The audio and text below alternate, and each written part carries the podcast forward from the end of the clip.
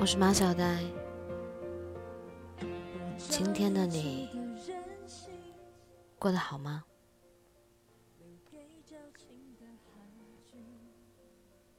你上一次分手是在什么地方？用什么方式？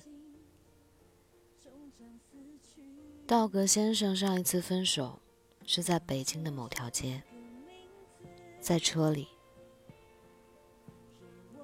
他刚和前任吃了一顿热火朝天的火锅。在此之前，道格先生在微博上发了一条：“刚才最后一响，是北京时间九点零五分。当然，那不是最后一响。对于分手，我的态度是：可以分，但只能分一次。”绝不能轻易提，这是我在每段恋爱中的高压线。作为能把炸药包温水送服的金牛座，分手是一次宇宙重组，系统再见，劳民伤财，伤筋动骨。那时天刚转暖，道格先生启动车之后说：“我们分手吧。”前任说：“好。”然后是双方沉默，以至于道格先生回忆起来，那顿沉默都超级长又超级安静。然后他把车停在路边，说：“我们待一会儿吧。”其实他知道一切都是徒劳。你需要知道的是，当你说分手，对方说好，这已然标志着一段关系走到了尽头，并且达成了共识，如同终止协议，双方签字画押。道格先生应该是把分手仪式化了，他认为开篇之后应该有一些交代，一些情绪，一些不舍得。如同遗体告别会做最后的瞻仰，可这些除了日后可以用来验证曾经为此伤心的人，毫无价值。真正的分手仪式其实就是分手，好吧？可他还是停下了车，如同在等待一句什么。道格先生默默地抽根烟，风把烟的味道都打乱了，然后还是巨大的沉默。两个人像被一块东西盖盖住了。他抽了三根烟，似乎要烧掉这段沉默，但前任什么都没有说。而后，道格先生掐掉烟说：“走吧，我送你回去。”车在北三环上缓慢地开着，道格先生觉得有点难过。这好像灵车啊，尤其是速度和那种扫眉弄眼的状态。眼前这条开过很多遍的路忽然极其陌生。到了前任小区的时候，声音突然轰响起来，他们并列着呈现，不互相侵扰，并被放大了无数倍。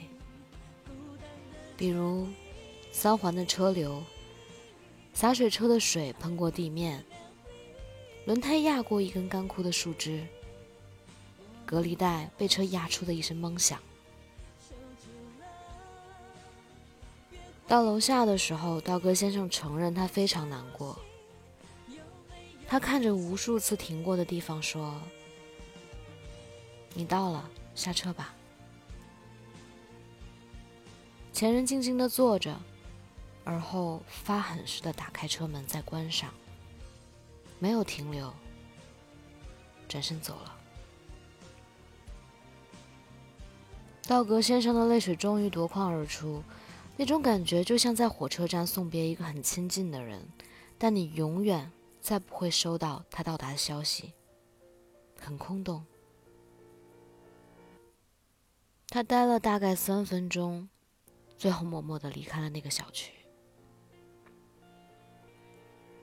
在道格先生微博的草稿箱里，存着一封没有发出去的分手信。内容是：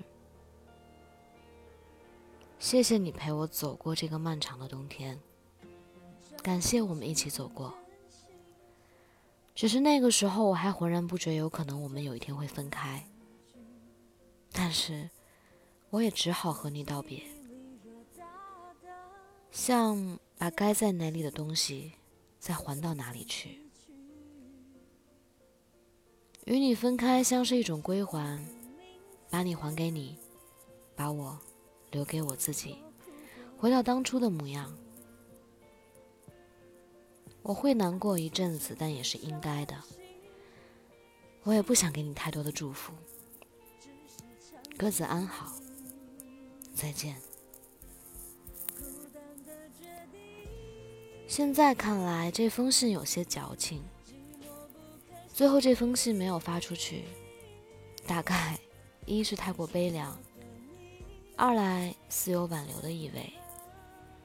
他不同意自己在做出分手决定以后，仍留有苟延残喘的欲念。如果一封信可以挽留一个人的话，就不用分手信了。何况这还是短信。所以我常在朋友们提分手的时候，让他们想清楚，这不该是一个可逆的行为。再美好也已经过去了。所以我选择离开，走得远远的，尽量看不到你。有一天，我一个人开车在路上，突然想起那个人，内心有些难过。然后我突然想起一首歌：如果你离开，就走得足够远，远到我再怎么用力看，也看不见。如果你是一个人的包袱。就不该再常常出现在他的面前。如果一个人是你的包袱，那就把包袱放到足够远的地方。要记得，分手之后就该整理好自己的心情，重新出发。不要沉溺于过去，不要再耿耿于怀。分手，当自强。晚安，愿你做个好梦。